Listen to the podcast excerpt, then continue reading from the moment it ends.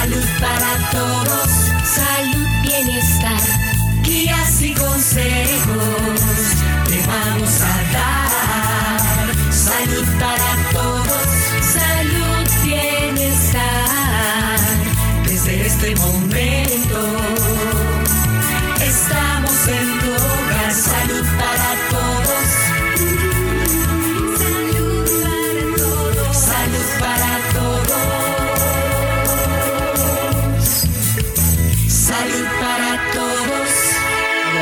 Agradecerles por estar una mañana más con nosotros en este maravilloso programa que el Señor nos regala y podemos compartir con ustedes en Salud para Todos, espacio de la Caja Costarricense de Seguro Social, donde cada mañana, aquí en los 98.7 de Colombia, ustedes y yo nos encontramos para conversar esos temas de salud que tanto nos benefician, nos ayudan, nos hace ser también mejores personas. Como siempre decimos, lo más importante que ustedes participen con nosotros, que sean nuestros mejores promotores de la salud, que repliquen la información que los especialistas nos regalan en esta maravillosa hora de programa. Así que los invitamos desde ya a estar muy atentos a que participen hoy con nosotros. Sé que el tema llama mucho la atención y que van a haber muchas consultas, así que las vamos a estar leyendo poco a poco durante el programa.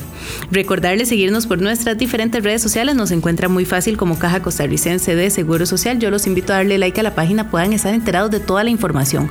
Además, puede vernos por Facebook, Twitter, Instagram podcast, Spotify y además puede ver esta transmisión en vivo a través de Columbia Digital. Así que los invitamos a todos a darle like, a seguirnos y a estar muy atentos con la institución. Hoy quiero contarles que soy en compañía de la doctora Ana Lorena Mora Carrión. Ella es coordinadora de la Comisión Central de Licencias e Incapacidades de la Caja Costarricense de Seguro Social. Hoy nos viene a conversar de las incapacidades, qué puedo hacer y qué no puedo cuando estoy incapacitado, cuando la caja me otorga esta incapacidad. Y es que para poder conocer el significado del término incapacidad, lo primero que tenemos que hacer es descubrir su origen etimológico. En este caso hay que exponer que se trata de una palabra que deriva del latín, exactamente de incapacitas, que puede traducirse como cualidad de no ser capaz y que es fruto de la suma de los siguientes componentes léxicos de dicha lengua. El prefijo in, que significa no o sin, el verbo capere, que es un sinónimo, un sinónimo perdón, de tomar, y el sufijo dat, que se usa para indicar cualidad. Se denomina incapacidad a la carencia de capacidad, preparación o entendimiento. Quien no tiene capacidad para hacer algo no resulta apto o idóneo para dicha acción. Entonces, a partir de ello, hoy vamos a poder comprender cuando nos dicen usted está incapacitado. ¿Quién de nosotros en la casa no ha tenido una incapacidad de los que trabajamos, de los que eh, en algún momento tenemos un quebranto de salud? Y en muchas ocasiones no sabemos eh, cómo tramitar, qué tenemos que hacer, qué significa una incapacidad en la parte médica. Así que muchísimas gracias, doctora, por estar con nosotros y ampliarnos de este maravilloso tema. Muchas gracias por la invitación y muy contenta de poder estar compartiendo con ustedes este día para aclarar eh, las consultas que se tengan y pues brindar un poco de conocimiento en este sentido, ¿verdad? Bueno, y si usted quiere participar con nosotros con sus dudas, lo puede hacer a través de nuestra línea telefónica, el 905-224-4933, a través de nuestro WhatsApp, el 70030303. Doctora, y es que ahora eh, hablábamos generalmente de una incapacidad. ¿Usted nos puede ampliar también cómo lo define eh, la Caja Costarricense de Seguro Social? Claro, eh, tal vez lo más importante de entender es que una incapacidad es una orden de reposo, ¿verdad?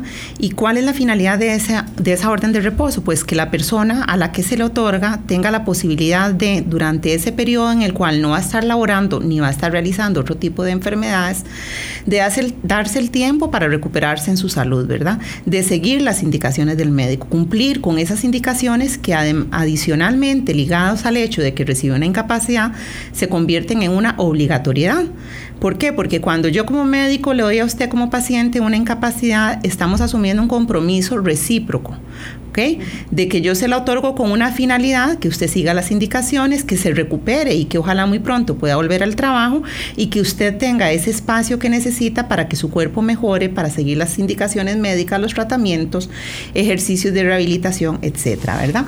Entonces, eh, más allá de lo que es eh, una indicación de reposo es una orden que va ligado con la indicación, ¿verdad? Doctora, y es un tema muy importante donde la institución también ha trabajado la campaña de reafirmar que la incapacidad es parte de un tratamiento, es que tenemos que verlo de la mano de nuestro padecimiento, de nuestra enfermedad en su momento. Sí, porque nos ha sucedido que muchas veces de pronto uno le está dando seguimiento a un paciente con alguna incapacidad prolongada y uno no entiende por qué la persona no mejora o no mejora o no mejora a pesar de, a pesar de que de que yo creo que estoy haciendo las cosas correctamente desde el punto de vista médico, que le tengo el medicamento adecuado y que está con su reposo, pero entonces, a la hora de detenernos a conversar más profundamente con la persona, que muchas veces hay que hacerlo, ¿verdad? Nos vamos a enterar que tal vez las indicaciones que yo le di la persona no las está siguiendo, ¿verdad? O no toma el tratamiento, o no está siguiendo el reposo, o de pronto la incapacidad eh, muy hábilmente se ha utilizado con una finalidad diferente a la cual yo la, la prescribí, ¿verdad? Y de eso vamos a estar ampliando, nos vamos a educar todos porque nadie está exento en algún momento de que lo tengan que incapacitar. Dios primero no sea por una enfermedad o por un, o por un tiempo prolongado. Sabemos que hay personas que padecen de migrañas, hay personas que padecen algún padecimiento crónico y necesitan en algún momento estar incapacitados, pero para ello la doctora hoy nos va a estar ampliando la doctora Ana Lorena. ¿Quién tiene derecho a recibir una incapacidad? Porque pensamos que cuando vamos a consulta todos tenemos derecho. Bueno, doctora, ¿cómo se trabaja dentro eh, este tema dentro de la institución? En realidad hay solo dos tipos de asegurados que se concretan en una denominación, que son los asegurados activos. Los asegurados activos eh, abarcan lo que son los asegurados activos asalariados y los trabajadores independientes. Estos dos grupos de aseguramiento son los que tienen derecho a recibir una incapacidad por enfermedad, por cuanto la forma en que se cotiza y los porcentajes de cotización le permiten permiten poder acceder a este beneficio. Doctora, y también tenemos que entender, una incapacidad tiene repercusiones tanto de índole de salud como legales. Yo creo que aquí tenemos que hacer eh, la salvedad y comprender parte de este tema, lo que implica estar incapacitado. Esto es, es, muy importante que lo mencione porque eh, hay repercusiones, claro, desde el punto de vista de la salud, pero también repercusiones patronales y repercusiones legales. Recordemos que nuestro patrono solidariamente contribuye con lo que es el pago del seguro de salud, de manera que él está aportando eh, su parte de su dinero, ¿verdad?, para que nosotros recibamos la atención en salud. Y parte de la atención a la que tenemos derecho es pues el derecho a un beneficio de incapacidad cuando ésta se requiera. Entonces, en este sentido, es importante saber que el hecho de que yo incumpla con la indicación que me da el médico o con la inhabilitación que me otorga esa incapacidad para realizar algunas cosas, ¿verdad? Puede hacer que la incapacidad sea anulada y que incluso a mí se me inicie un proceso de eh, despido a nivel de la parte laboral. ¿Por qué? Porque si la institución me anula una incapacidad porque se percata de que el, yo la utilicé en cosas que no fueron las que se me indicaron, ¿verdad? Eventualmente la institución tiene la responsabilidad de informarle a ese patrono que ya esa incapacidad no existe y entonces yo como trabajadora voy a quedar descubierta de la protección que me brinda para que eh, no me haya presentado a laborar, ¿verdad? Entonces estaríamos ante una situación de abandono del trabajo que claramente el Código de Trabajo establece, ¿verdad? Que se puede sancionar con, una, con un despido. Por eso, doctora, la importancia de saber qué puedo y qué no debo hacer cuando estoy incapacitado y ya vamos a ampliar de ese tema a todas las personas que hoy nos están escuchando. Si tienen dudas respecto a qué es una incapacidad, cuando ya me incapacitaron, qué puedo, qué no puedo hacer, ustedes pueden participar con nosotros, doctora. Y es que también algo que llama mucho la atención son los plazos de las incapacidades. Bueno, eh, con respecto a los plazos, la institución ha tenido que venir regulando un poquito esta situación porque se dan algunas situaciones un poco tal vez abusivas por parte de los pacientes, ¿verdad? Y tal vez un poco complacientes por parte de algunos eh, profesionales en salud eh, con respecto al tiempo que aparentemente la persona necesitaba para recuperarse, ¿verdad? Entonces sí, el reglamento para el otorgamiento de licencias e incapacidades a los beneficiarios del seguro de salud establece algunos plazos, no todos para todos las enfermedades, ni mucho menos, porque además hay condiciones muy propias de la salud de la persona que hace que su comportamiento ante una enfermedad pueda ser diferente al de otra persona con la misma enfermedad. Pero sí tenemos una serie de diagnósticos entre los más frecuentes que se atienden a nivel de medicina general, con los cuales se establecen plazos máximos, ¿verdad? Entonces, por ejemplo, ante un cuadro de diarrea, eh, lo máximo que se van a otorgar son dos días, ante un cuadro de migraña, lo máximo que se pueden otorgar son tres días. Pero esto no quiere decir que el hecho de que yo tenga ese diagnóstico o ese síntoma como tal obliga a que el profesional en salud me dé todos los días que el plazo establece, sino que eso ya va a ir determinado por el criterio del médico tratante en ese momento. Eh, adicionalmente, hay plazos que se establecen también con respecto al lugar donde se me está otorgando la incapacidad. En todos los servicios de emergencias, en forma general, lo máximo que pueden otorgar son tres días. ¿Por qué? Eh, pues porque si yo estoy consultando un servicio de emergencias, lo primero que todo debería ser que yo debería usar ese servicio para una emergencia real. Y son situaciones que lamentablemente, ¿verdad? Eh, a los costarricenses nos cuesta un poco incorporar. Entonces, en ese sentido, si yo tengo una emergencia real, es muy probablemente que yo pase a un servicio de observación o a un internamiento y ahí ya se me va a otorgar la incapacidad que yo necesite. Pero si yo estoy consultando por algo que yo podría hacer en un servicio de consulta general, ¿verdad? Pero a veces me da madrugar un poco para tramitar la cita, etcétera. A pesar de que ahora tenemos hasta la facilidad de tramitar esas citas telefónicamente o por vía digital, pues la institución sí me pone un límite. ¿Con qué finalidad? Bueno, ese límite es de tres días. La finalidad es que si yo sigo enfermo, pues consulte a una consulta programada con la finalidad de que se me realicen los exámenes que yo requiera y el seguimiento que yo requiera con miras a dar un diagnóstico adecuado y a que yo pueda recuperarme efectivamente, ¿verdad?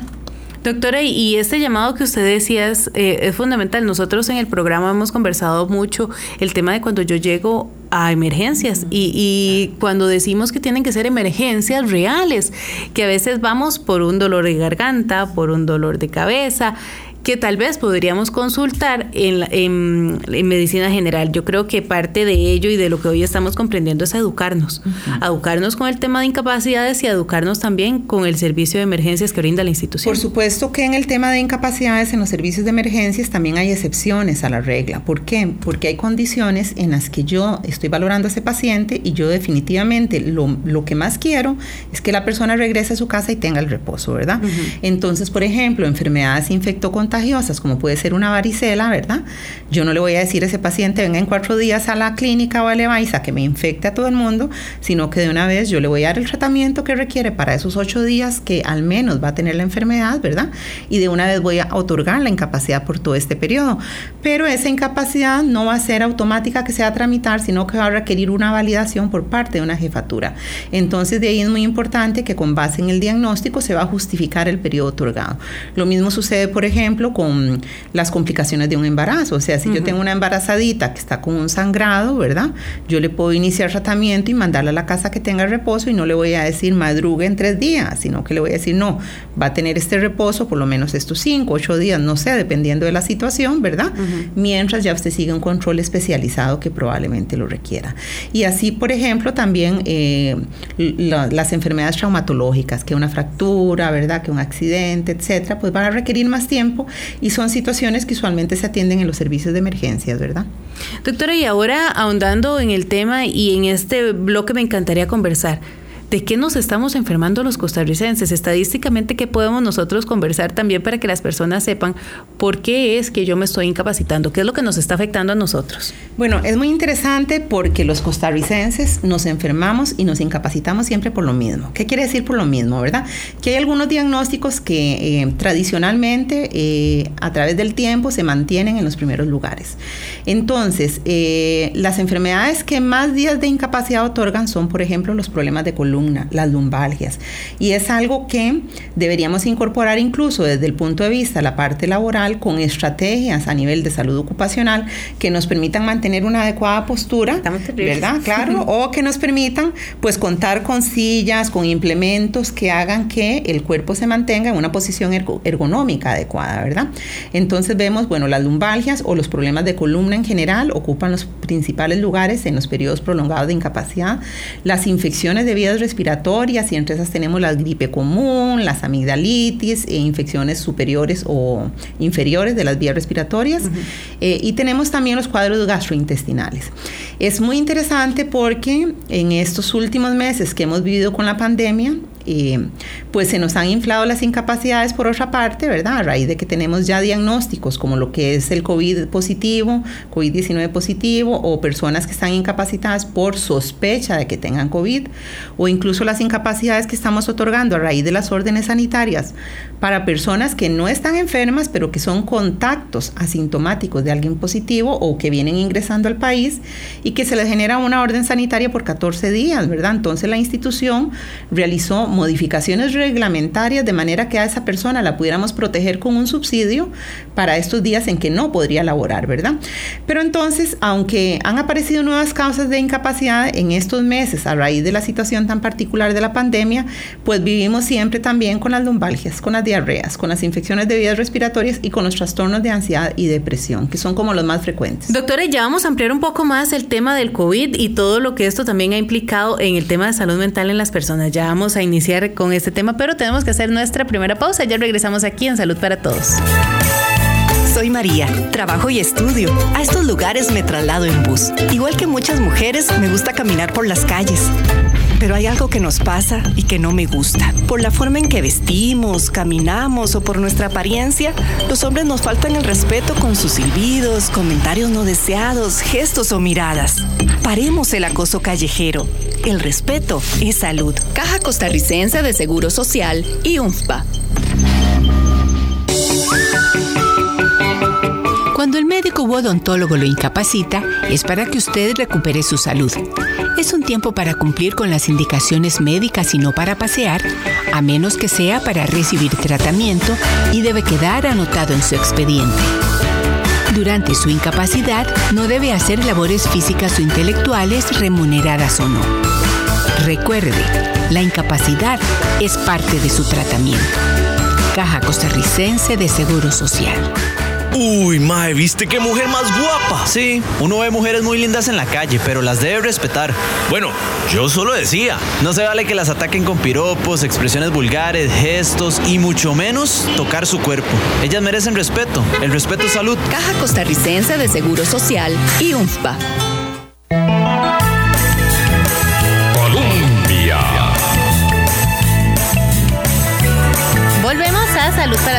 Programa Radio Colombia en el 987, la emisora que está en el corazón del pueblo. Recordarles que su fidelidad es lo más importante, así que los invitamos a que nos sintonice de lunes a viernes de 9 y 30 a 10.25 de la mañana. Hoy yo estoy con la participación de la doctora Ana Lorena Mora Carrión. Ella es coordinadora de la Comisión Central de Licencias e Incapacidades de la Caja Costarricense de Seguro Social. Estamos conversando de las incapacidades, qué puedo hacer y qué no cuando estoy incapacitado y cuando la caja me otorga esta incapacidad. Así que yo invito a todas las personas para que participen con nosotros a través de nuestra línea telefónica el 905-224-4933 o a través de nuestro WhatsApp el 70030303. Doctora, estábamos escuchando un audio también de, de una oyente que ya vamos a ampliar porque estábamos conversando el tema de COVID, esta pandemia que nos ha puesto a todos a correr, a veces con nervios, a veces con estrés. La parte de salud mental se ha visto afectada y por ende también la salud en general. Doctora, ahora usted decía, las incapacidades, cuando se otorga una orden sanitaria, eso también es un tipo de incapacidad. Claro, eh, dependiendo del tipo de orden sanitaria que se entregue, ¿verdad? Eh, con COVID-19 estamos, eh, se están dando lo que son las órdenes sanitarias de aislamiento en todas las circunstancias que van asociadas con el COVID. ¿Qué quiere decir? Que si yo estoy positiva por COVID, me van a dar una orden sanitaria porque es la instrucción que da el Ministerio de Salud de que no puedo salir de mi casa, ¿verdad? Que tengo que tener un resguardo. Pero esa persona no se le va a incapacitar por la orden sanitaria, se le va a incapacitar porque tiene una enfermedad. Y conforme las manifestaciones que la persona vaya presentando, eh, así la incapacidad puede o no prolongarse, incluso aunque la orden sanitaria ya pierda la vigencia, ¿verdad? Lamentablemente vemos, por ejemplo, los hechos de estas personas que han requerido internamientos o que han estado en unidades de cuidados intensivos, eh, las cuales muchas veces ya la prueba de COVID sale negativa, muchas gracias, la prueba sale negativa y eh, aún así la persona requiere continuar en atención médica por las complicaciones que ha tenido, ¿verdad? Entonces, ante estas circunstancias, pues sí, hay una orden sanitaria, pero la incapacidad va de la mano del estado de salud de la persona. Igualmente, las personas sospechosas de COVID, pues reciben una orden sanitaria, ¿para qué? Para retirarlas del espacio donde se pueden relacionar con más personas, evitar el riesgo por si salieran más adelante positivas, pero ahí la incapacidad también va de, de la mano del síntoma que presente y también de la duración de la orden sanitaria. Pero tenemos una tercera circunstancia que era la que nunca se había previsto, que es aquellos casos en los que yo no tengo síntomas, Estoy aparentemente sana, pero estuve en contacto con una en contacto cercano, además, con una persona a la cual ya le salió una prueba positiva y esa persona sí está enferma. Entonces, de manera preventiva, el Ministerio de Salud me va a entregar a mi orden sanitaria. ¿Por qué? Porque es importante que se me dé una vigilancia estricta para ver si yo termino desarrollando la enfermedad o no, ¿verdad? Entonces me mandan para la casa con una orden sanitaria. O si yo vengo del exterior, ¿verdad? Pues preventivamente también se me entrega en otra orden sanitaria con la finalidad de que yo esté resguardada para vigilar qué sucede en ese periodo. Y para estas órdenes sanitarias, la institución en el mes de marzo eh, realizó una modificación a sus reglamentos, al reglamento del seguro de salud y al reglamento de incapacidades, con la finalidad de que esas personas que recibían esa orden para irse para la casa estuvieran con un respaldo laboral, que era la incapacidad, y además con un respaldo económico, que era el pago de un subsidio. ¿Por qué ese respaldo económico? Bueno, porque el patrono no tenía obligación de continuarme pagando a mí mientras yo estuviera en la casa y yo sí tenía la obligación de irme a confinar conforme el Ministerio de Salud me lo había establecido. Entonces, vea qué importante, estamos velando por la salud integral de la persona y además de las familias que dependen de un salario y que lo van a dejar de percibir por cuanto preventivamente se les está mandando para la casa, ¿verdad? Doctora, y este es un tema fundamental. Yo creo que es parte de lo más importante que hoy podemos nosotros conversar con el tema de las incapacidades, porque sabemos que esta segunda ola ha tenido mayor eh, contagio y que las personas, así como lo estamos eh, nosotros eh, conversando, y tenemos que decir que nos tenemos que cuidar siempre del distanciamiento social, del lavado de manos, del protocolo del estornudo, no estamos exentos a enfermarnos y tenemos que salir a la calle a hacer nuestro trabajo, que es parte también de lo que comenta eh, nuestros oyentes. Por lo cual tenemos que estar muy atentos de cómo se trabaja el tema de las incapacidades en este caso. Claro, de hecho, eh, algo importante con esas incapacidades que damos a la persona que aparentemente está sana, pero recibió una orden sanitaria, es el hecho de que si la persona tiene la posibilidad de trabajar desde su hogar, lo ideal es que no tramite esa incapacidad y que como un acuerdo con su patrono siga trabajando. ¿Por qué? Porque necesitamos que el país siga productivo, ¿verdad? Y entonces, si yo tengo condiciones adecuadas y mi perfil laboral se presta para que yo en mi casa continúe laborando, pues mm, lo, lo, ideal es que no se dé un trámite de una incapacidad que no voy a requerir, ¿verdad? Porque mi salario está protegido y aparte de eso yo puedo continuar siendo productiva para el país. Bueno, así que a todas las personas a estar muy atentas. Si quieren hacer las consultas, lo pueden hacer a través de nuestro WhatsApp. Doctor, ahora estábamos escuchando el audio de una oyente que nos preguntaba que cómo hacen los médicos para tomar eh, el parecer en si incapacito o no incapacito. Que ella eh, fue cuidadora por mucho tiempo y llegó a estar con el síndrome del cuidador quemado o el cuidador cansado y que las personas, los médicos que la valoraron, ninguna la pudo incapacitar. Doctora, ¿cómo se trabaja el tema eh, de la parte del médico o de la valoración médica con las incapacidades? Claro, eh, hay muchas situaciones a tomar en consideración, ¿verdad? Primero que todo, debemos recordar que el criterio del médico es un criterio técnico. ¿Qué quiere decir técnico? Que esa persona ha estudiado muchos años, ¿verdad? Para tener la expertise y determinar si lo que el paciente le está refiriendo y lo que él encuentra en los hallazgos a un examen físico o exámenes de laboratorio, de gabinete, etcétera, efectivamente se eh, asocian con un diagnóstico X que indica que yo tengo que tener ese reposo. Pero entonces se nos da una circunstancia muy particular y es que a veces la gente cree que o considera que el cómo yo me sienta es lo que determina la incapacidad o no. Y no, en realidad es el cómo el médico me encuentra a mí lo que determina esa necesidad. En el caso particular de la usuaria que nos consultaba, eh, ella planteaba el hecho de que ella ha sido cuidadora, pero además trabajaba de noche, ¿verdad? Entonces ahí hay un doble rol laboral, uno sin pago, por decirlo de alguna manera, y otro con pago, que están haciendo que obviamente la carga de trabajo que esta persona está recibiendo la lleve a un periodo de agotamiento. Y para eso recuerden que existen las vacaciones, o sea, si yo estoy agotada por mi trabajo, eh, está contemplado el hecho de que cada cierto tiempo yo pueda disfrutar de un periodo X de vacaciones. Eh, en este caso, ella no, no logramos escuchar al menos... Eh, cuál era su papel como cuidadora, o sea, si era una persona enferma, si era una persona mayor, si era una persona con cáncer. ¿Por qué? Porque hay que recordar también que el país ha tomado las determinaciones necesarias para aquellas personas que se requieren que cuiden de otra persona en algunas circunstancias, como son las personas que ya están en una fase terminal, no precisamente por cáncer, puede ser por cualquier otra enfermedad, y también eh, en el caso de niños gravemente enfermos o menores de edad gravemente enfermos, o en situaciones extraordinarias o excepcionales en la salud de una persona hasta los 25 años. Entonces, se ha previsto la existencia de una licencia de cuidado que no no es igual a una incapacidad por enfermedad, pero que me da la posibilidad a mí durante ese periodo, primero que todo, de no presentarme a laborar y segundo, recibir un subsidio que me facilite el seguir eh, dando abasto con mis necesidades diarias, ¿verdad? Eh, lo que sucede es que la ley 7756, que es la que establece este tipo de licencia, establece muy bien o define muy bien cuáles son las condiciones para que yo pueda optar por la misma, ¿verdad? Entonces no es que yo simplemente en cualquier pariente enfermo pueda optar por la licencia, no tiene que ser una persona en una fase terminal ya establecida. Eh, o muchas veces de pronto tengo enfermo al marido, ¿verdad? Con algo que requiere cuidado, pero esa situación no está contemplada porque tal vez el cuidado lo requiere por una fractura, etcétera, ¿verdad? Entonces también las personas como sociedad tenemos que tomar las medidas adecuadas para poder contar con el apoyo de otros familiares o de otros recursos que nos faciliten eh, poder brindar el cuidado sin llegar a un periodo de agotamiento como el que refiere esta, esta consultante, ¿verdad? Y doctora, ya vamos a ampliar también de varios puntos eh, con relación a lo que puedo o no puedo hacer cuando estoy incapacitado, pero vamos a tener que hacer nuestra segunda pausa. Ya regresamos aquí con más información en salud para todos.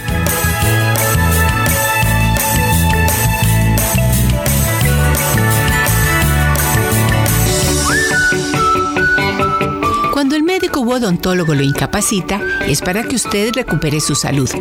Es un tiempo para cumplir con las indicaciones médicas y no para pasear, a menos que sea para recibir tratamiento y debe quedar anotado en su expediente. Durante su incapacidad, no debe hacer labores físicas o intelectuales remuneradas o no. Recuerde, la incapacidad es parte de su tratamiento. Caja Costarricense de Seguro Social.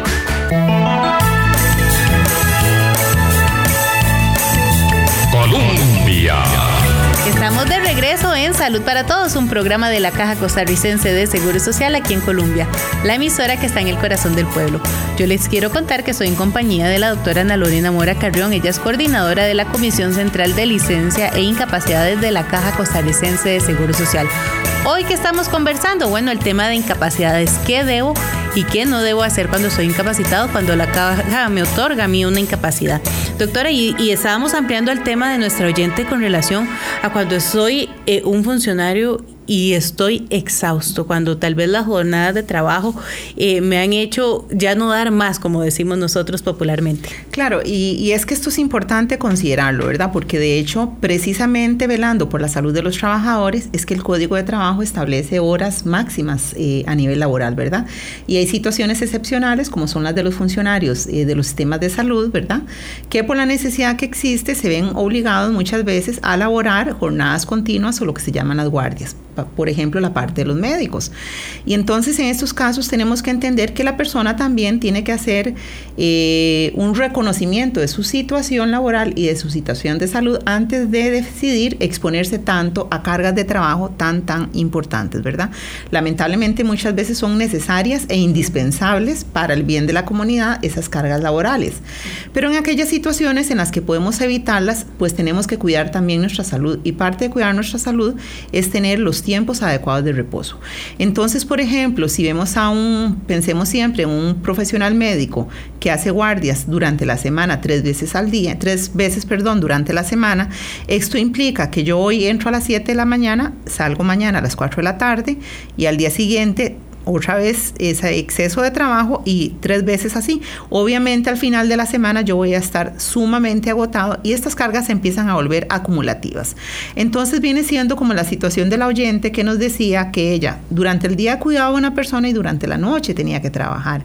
Eso no es sano y tenemos que ir definiendo otras estrategias para cuidar nuestra salud, independientemente de lo que nos pueda reparar económicamente tal vez el hecho de que estamos trabajando un tiempo extraordinario o el hecho de la necesidad que tiene alguna persona cercana a mí de que yo la cuide. Y ahí es donde tenemos, por ejemplo, en este caso de nuestra usuaria, de buscar otros recursos comunales o familiares que nos colaboren y distribuir la responsabilidad para con nuestras personas cercanas.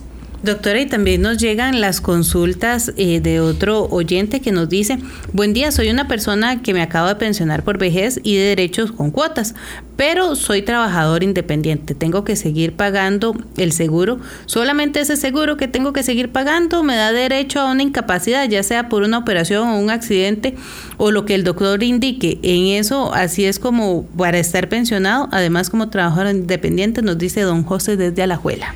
Bueno, eh, aquí es importante aclarar dos situaciones. Como lo dijimos en un inicio, los trabajadores independientes efectivamente tienen derecho a subsidios por incapacidad por enfermedad, pero en este caso que nos plantea el oyente, él ya es eh, ostenta la condición de pensionado, aunque sigue cotizando y trabajando como trabajador independiente. En este caso, el reglamento del seguro de salud en el artículo 31 habla sobre la incompatibilidad de recibir un tipo de prestación con otro tipo de subsidio. Entonces, propiamente el reglamento lo que nos quiere decir es que si ya yo recibo un subsidio que corresponde a una pensión, perdón, o si ya recibo una prestación que corresponde a una pensión, yo no tendría derecho a esa incapacidad por enfermedad o al pago del subsidio por esa incapacidad por enfermedad. Doctora, y también algo que tenemos ahorita que conversar y del cual nos preguntan es el tema de los riesgos de trabajo, cuando lo incapacita uno por riesgo de trabajo. ¿Esto no corresponde a la institución? En realidad no, porque eh, desde el punto de vista constitucional, la caja es responsable de velar por el seguro de enfermedad de la persona y la parte de lo que tiene que ver con maternidad y corresponde al Instituto Nacional de Seguros todo lo que tiene que ver con los riesgos laborales. Eh, algo importante de aclarar es que para que una persona que ha sufrido un accidente laboral o una enfermedad laboral sea atendida en el Instituto Nacional de Seguros, ellos requieren que su patrono les otorgue el aviso correspondiente. Y ese aviso, ¿qué es lo que quiere decir? Bueno, que yo estoy siendo consciente de que efectivamente eso le sucedió a la persona durante el trabajo.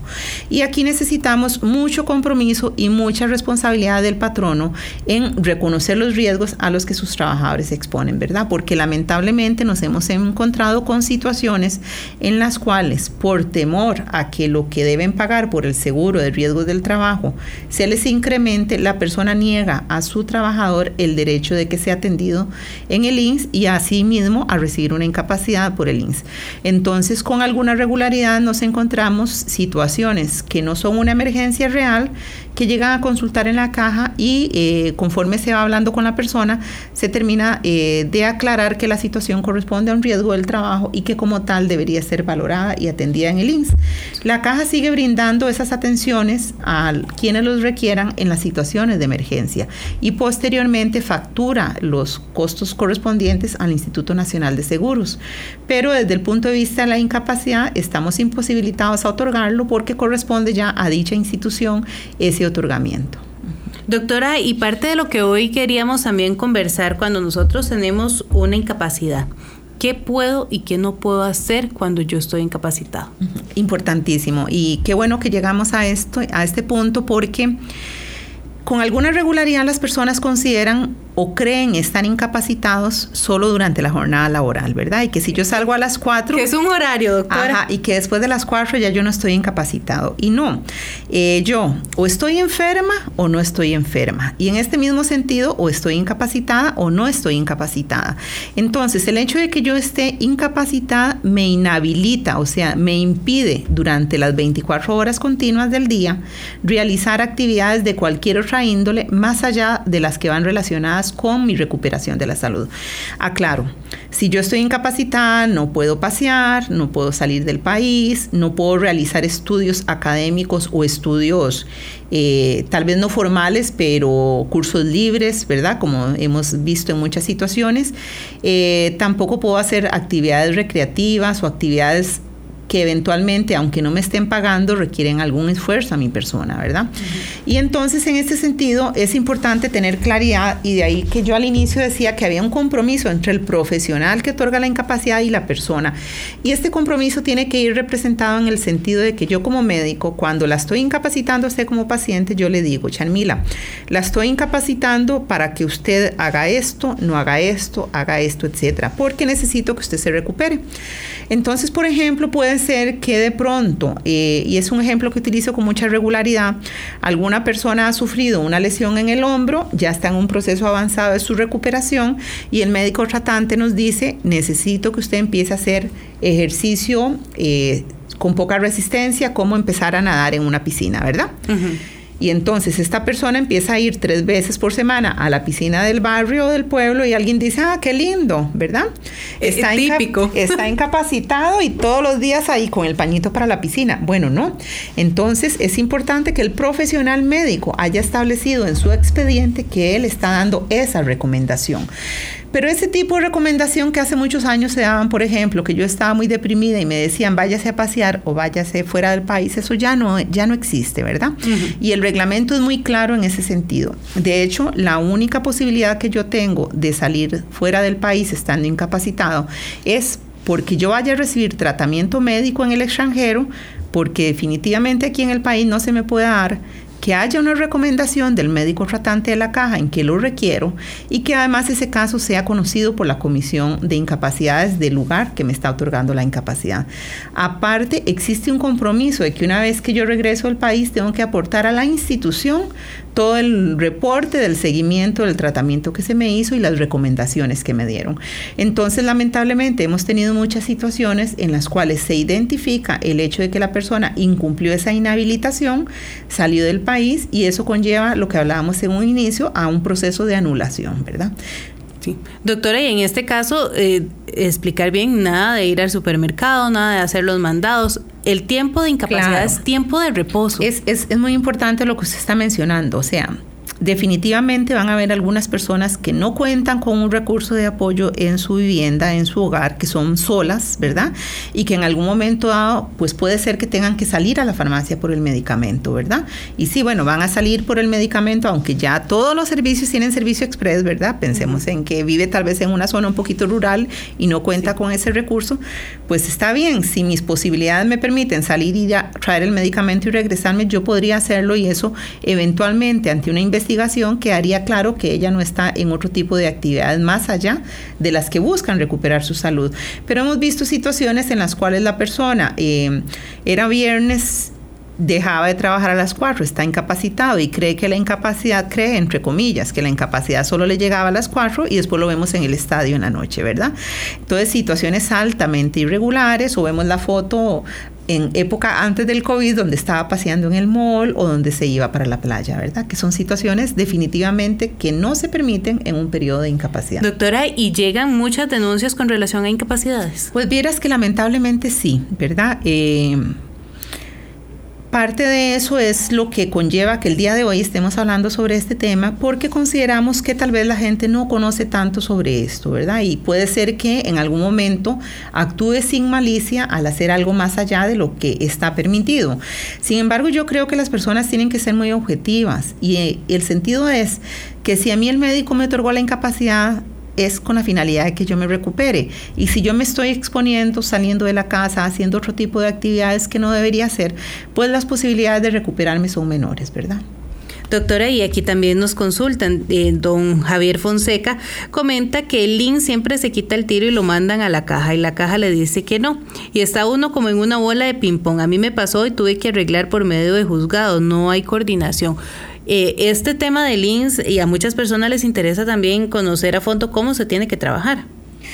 Claro, ahí lo que tenemos que entender es que no es que no haya coordinación entre la caja y el INS, sino que el hecho es que la responsabilidad sobre los riesgos del trabajo recae en el patrono y en el reporte que éste haga sobre el accidente o la enfermedad que la persona haya tenido. O sea, en el tanto el patrono acepte su responsabilidad después de una investigación que la ley le permite, le da un plazo de ocho días para investigar, ¿verdad? Con su personal de salud ocupacional, con su médico de empresa, etcétera, para definir si el patrono hace este estudio y determina que efectivamente es una situación de un riesgo laboral, pues lo que corresponde dentro del ámbito de la legalidad y de la moralidad y la ética es que eh, autorice que el INSS brinde ese servicio.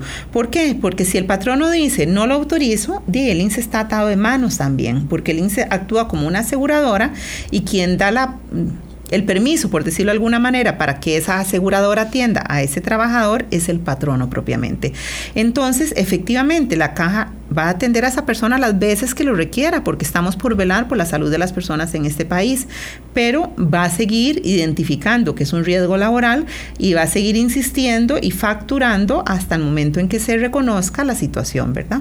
Doctora, aquí dice, mi esposo le trabaja a una familia como jornalero, pero no lo tienen asegurado por patrono, ya que tiene 15 años así. Le pagan eh, el seguro de trabajador independiente, pero a él le rebajan la mitad y el sueldo es de 38 mil por semana. Hay que entender también eh, cuando no es por patrono, asimismo la incapacidad se paga conforme lo que reporta el patrono, doctor. Efectivamente, o sea, eh, siempre se va a pagar conforme, no, aquí el patrono no está reportando porque está en una situación ilegal e irregular al no tener asegurado a ese trabajador. La persona está cotizando como trabajador independiente cuando lo lógico sería que esté cotizando como un asalariado. Y conforme a eso que él está reportando como trabajador independiente es que se van a calcular los pagos por un derecho de subsidio, ¿verdad? Un caso como esto debería ser denunciado ante la sucursal de la caja para que efectivamente se mande un inspector a determinar cuál es la situación de esta persona. Y en este momento tenemos una llamada. Hola, muy buenos días, bienvenido al programa. Muy buenos días, Charmila, para usted y para la doctorcita que se encuentra ahí. Eh, ese muchacho que nos atiende tan, tan gentil. Charmila, yo estaba yendo a, a natación, me mandaron del Senare a natación. Desgraciadamente con esto de este problema que ha venido, bueno, este ya llamaron de que ya podemos ir y que no sé qué, pero la verdad el temor no me deja, no me deja no no quiero ir más a, a la natación, tengo ese problemita en una rodilla, una fisura. Eh, he estado bien, gracias a Dios, a pesar de que a veces salgo a hacerme mandaditos y, cuidándome de no caerme, de no golpearme, porque imagínese usted, sería fatal. Charmila, y, y me voy a aprovechar de este programa porque de ahí, eh, se llama Salud para Todos y con lo que nos está haciendo acueductos y alcantarillados, Ave María Purísima, pobrecita la gente que definitivamente no puede pagar un recibo y que le corten la luz. Me ha venido a mí el recibo de ocho mil que siempre me llegaban y cuando más, nueve, diez, y cuál fue mi sorpresa que ahora viene por cuarenta y resto de mil de pesos para tres personas y vivo sola prácticamente porque dos de ellos se van desde la mañana. El decir es que porque no se, no se leyeron los medidores, pero ¿por qué tenemos que pagar tanto así? Charmila, nos enferma, es que esto me tiene muy mal. Muchas gracias también eh, por el comentario y decimos la salud mental eh, y la salud física va de la mano con todo lo que nos pasa y con nuestro entorno. Eh, aquí lo que podemos recomendar y parte de lo que está haciendo la gran mayoría, igual pasó con los heredianos, con la empresa de servicios públicos y, los montos en los cuales el, se vio un incremento y que hablan del impuesto con relación a ello, es que las personas pongan la queja directa en... Eh, en la ARECEP es con donde lo están valorando. Así que yo la invito también, sabemos que en ese momento está muy difícil la situación y que muchas personas están optando porque se les haga un estudio de los medidores. Muchas gracias y esperemos que esté muchísimo mejor y que pronto pueda volver a natación para poder eh, solventar lo que es la, la, fisura que tiene la rodilla. Y doctora, ahorita también están llegando otros mensajes con relación a que hablan que los docentes tienen una fuerte carga laboral que ocasiona fuerte estrés y otros riesgos para la salud. Incluso se llega a reubicar al funcionario en otras labores. Ahora han limitado mucho ese movimiento. Yo he sugerido que la Caja y el BEP analicen ese tema y realicen una forma coordinada de prevenir la afectación en la salud de los maestros y profesores para que no tengan que recurrir a tantas incapacidades, muchas veces por depresión o burn, o agotamiento y depresión debido a la sobrecarga de labores dentro y fuera del aula, más ahora con el trabajo en casa y a cargo de un alto número de mujeres docentes. Claro, en este sentido es importante también recordar que la sobrecarga laboral es un tema laboral.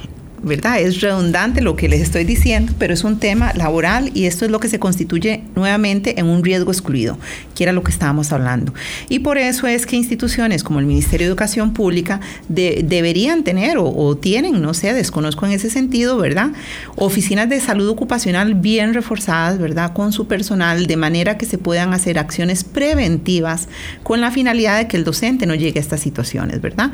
Entonces, efectivamente, sobrecargas laborales, grupos de, niños muy grandes, ¿verdad? Tal vez un poco más activos de lo que eran hace unas épocas atrás, eh, definitivamente pueden generar algún tipo de afectación en la salud de las personas, pero esto es algo que va de la mano con la, con la parte laboral y de ahí es importante pues que los departamentos de salud ocupacional eh, valoren y eh, actúen preventivamente en ese sentido. Doctora, aquí nos pregunta, ¿qué sucede con las personas que tenemos seguro? ¿Tenemos trabajo informal? Y se da una orden sanitaria con nuestro trabajo, llevamos el sustento a nuestras casas. Sí, pues lamentablemente esas personas no están cotizando bajo la modalidad de aseguramiento eh, por trabajador independiente, que sería lo ideal que lo hicieran, ¿verdad? Eh, y entonces no podrían optar a una incapacidad de las que estamos otorgando en este sentido, ¿verdad? Eso va conforme a los tipos de cotizaciones que se hacen. Por eso es que solamente el trabajador activo ya sea asalariado o trabajador independiente, tiene derecho a recibir un subsidio por incapacidad. Doctora, aquí nos pregunta, buenos días a todos, que tengan un maravilloso fin de semana lleno de éxitos y bendiciones. Pregunto, un funcionario público que trabaja en el área de limpieza urbana y se le extrae una pieza dental, ¿podría ser incapacitado y por cuánto tiempo? Bueno, eh, efectivamente no solo los médicos incapacitan, los odontólogos también, por cuánto tiempo ya es algo que va muy de la mano con la tecnicidad de lo que es la odontología y yo soy médico, ¿verdad? Entonces no podría decir cuánto es el tiempo máximo que se le podría otorgar, pero eso lo va a determinar el odontólogo tratante con base en el cuadro que presente la persona. En una persona sana, sin mayor complicación, puede ser que eh, se le extraiga la pieza y nada más se le incapacite por ese día, pero hay que valorar el cuadro clínico integral de la persona, así como sus antecedentes, ¿verdad? Entonces aquellas personas que tienen otras enfermedades, que pueden complicar la resolución de, ese, de, de, de, esa cirugía dental que se le hizo, ¿verdad? O el hecho de que hayan complicaciones como infecciones dentales, etcétera, pueden determinar el que una incapacidad se prolongue un poco más allá. Doctora, yo no quiero dejar pasar también el hecho eh, de que sabemos que muchos van a consulta privada. ¿Cómo pasa con la consulta privada cuando el médico dice necesito que te incapacites, te hace una incapacidad? ¿Cuál es el procedimiento que yo debo seguir en este caso? Bueno, lo más importante a aclarar aquí es que eh, la consulta privada es un tema ajeno a lo que tiene que ver con la institución, con la caja. ¿Ajeno en qué sentido? En que es una decisión voluntaria que yo, que puede que tenga el recurso o no lo tenga, ¿verdad? Pero busque la manera de hacerlo, eh, decido eh, realizar. Y en ese sentido, para la institución, lo que el médico en la consulta privada emite con respecto a la necesidad de reposo o incapacidad es una recomendación. O sea, el médico puede emitir un certificado en la papelería oficial del Colegio de Médicos y poner la recomendación de la incapacidad, pero esto efectivamente va a ser recomendativo para la caja. Y con base en el reglamento que ya mencioné, para el otorgamiento de licencias e incapacidades a los beneficiarios del seguro de salud, lo máximo de esos días recomendados que se van a otorgar ante una enfermedad común van a ser tres días. ¿Qué sucede después de esos tres días? Porque puede ser que el médico haya puesto que yo necesitaba cinco, ocho, quince, etcétera, ¿verdad? Bueno, que al cuarto día, si yo continúo enfermo, debo acudir a un servicio de salud de la institución para que se me valore y la institución ya defina cuánto más requiere. Eh, de esto de los tres días se exceptúan algunas condiciones, ¿verdad? Como son los procedimientos quirúrgicos, los internamientos en centros privados, en los cuales usualmente se otorga todo el periodo recomendado, ¿verdad? Algunas cosas importantes eh, por saber es que la persona tiene eh, ante un diagnóstico de una enfermedad común, un día hábil para tramitar esa recomendación de incapacidad que si su condición de salud no lo permite ir personalmente a hacer el trámite, puede hacer una notita, firmarla, mandar copia de su cédula y autorizar debidamente a una tercera persona para que vaya a hacer el trámite en el área de salud al cual se encuentra adscrito, ¿verdad? Pero es importante cumplir con los plazos porque si no también perdemos la posibilidad de que se nos otorgue esta incapacidad. Doctora, y también nos pregunta, ¿qué pasa en el caso de enfermedades eh, donde la sintomatología es muy diferente y tal vez el estudio no está tan aplicado porque muchos creen o no creen, como es el tema de la fibromialgia? Bueno, aquí volvemos al criterio del médico tratante, ¿verdad? Eh, la fibromialgia es una enfermedad ya establecida hace muchos años, tal vez se pensaba en que podía existir o no podía existir, pero bueno, ya está claro que es una enfermedad real que existe, etc. Sin embargo, las manifestaciones de la fibromialgia van a variar mucho de una persona a otra, ¿verdad? Y también tienen que ver con la capacidad que tiene esa persona de tolerancia o no tolerancia a lo que es el manejo del dolor.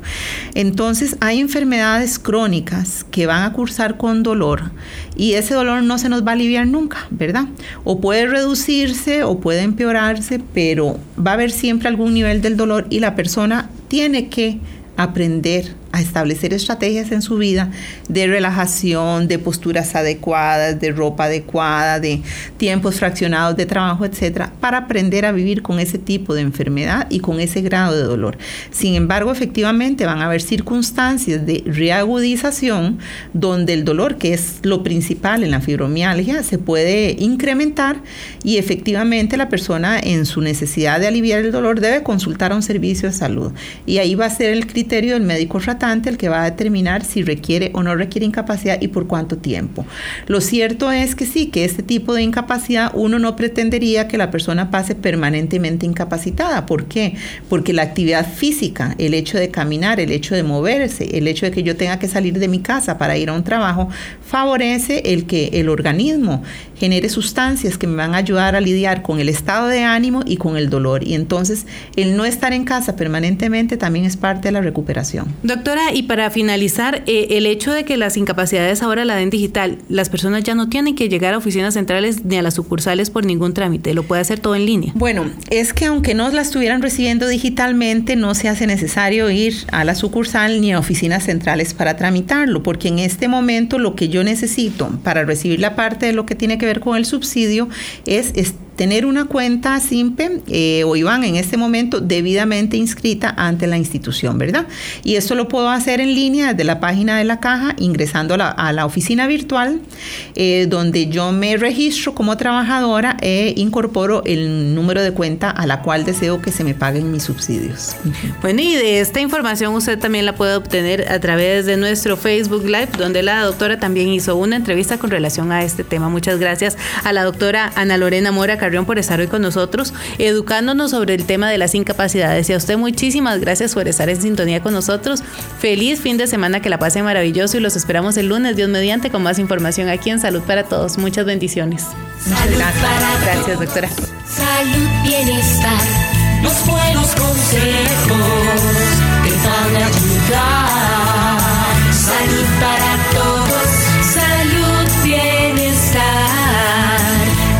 esse momento.